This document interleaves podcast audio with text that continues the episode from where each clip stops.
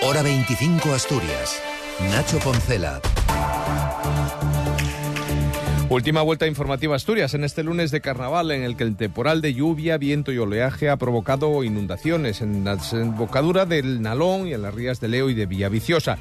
No ha habido grandes daños, incidencias que el consejero Alejandro Calvo, no obstante, aseguraba que no siendo importantes hay que tener precaución y prudencia. Estamos revisando cuál es la situación en los puertos de la red del Principado, valorando algunas pequeñas incidencias y bueno, para lo largo y al cierre de este episodio poder tomar medidas y reponer aquellas eh, instalaciones que se hayan visto perjudicadas. Y las estaciones de esquí siguen sufriendo la estabilidad atmosférica. En Valgrande Pajares se trabaja para condicionar alguna de las pistas con la posibilidad de que mañana en la zona más alta se pueda abrir algún kilómetro para que se pueda disfrutar del deporte blanco. El plan de incendios forestales, por contra, ha dejado atrás la situación de emergencia activada el pasado jueves ante la mejora de las condiciones y ha regresado a la denominada fase de alerta. Tarde de reuniones en este 12 de febrero. Seguimos esperando qué sucede en el encuentro que mantienen dirección y sindicatos sobre la mesa de empleo de ArcelorMittal.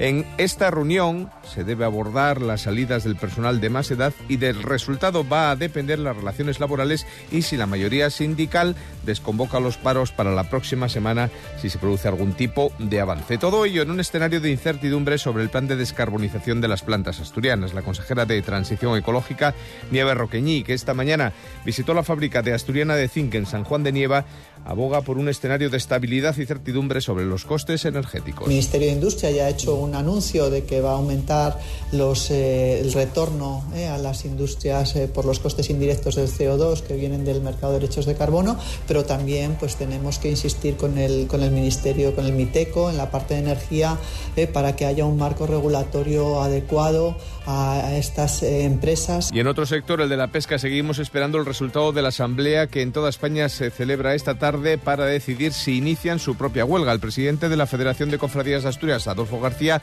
ya ha señalado que en Asturias se sumarán a ese paro si hay unanimidad en el sector. Por su parte, los pescadores también acusan de una excesiva carga, eh, carga, burocrática, al igual que el sector del campo, que podrá sumar en las próximas horas y días también el apoyo de diferentes colectivos del sector pesquero. Además, hoy, el consejero de Hacienda, Guillermo Peláez pide al Partido Popular que permita la aprobación de los presupuestos nacionales para garantizar la senda de la estabilidad económica de las comunidades. Imploro a que, por favor, el PP de Asturias, eh, la capacidad de influencia que pueda tener en el Partido Nacional, eh, la hagan valer para que en el Senado, dentro de un mes, no tumben ese techo de déficit. Y en el conflicto de la ITV, Principado y Comité de Empresas se van a sentar mañana en el SASEC para tratar de llegar a un acuerdo.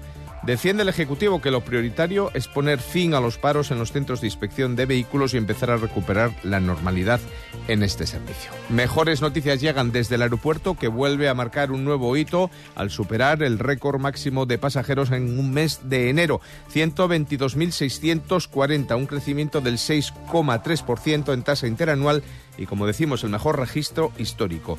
De ese total 98.095 fueron pasajeros de tráfico nacional y 24.430 internacional. Son los datos publicados este lunes por AENA y cifras muy importantes para Asturias, como señala el viceconsejero de Infraestructuras, Jorge García. Este dato refuerza la política en términos de promoción de Asturias a través de su conectividad aérea llevada a cabo por el Gobierno de Asturias los pasados años y que se verá incrementada y consolidada en los próximos 10 años para alcanzar al menos 38 conexiones directas desde el aeropuerto de Asturias. Y un apunte más, el Principado redujo la presencia del avispón asiático en un 3,2% el año pasado. La colaboración con los ayuntamientos permanizó, permitió neutralizar más del 90% de los 12.300 nidos localizados.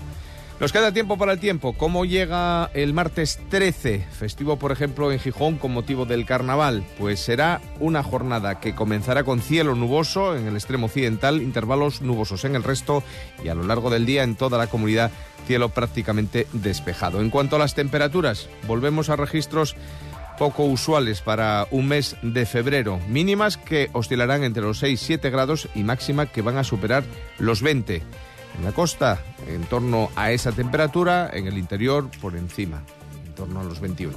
Pasen buena noche, les dejamos ya con el deporte.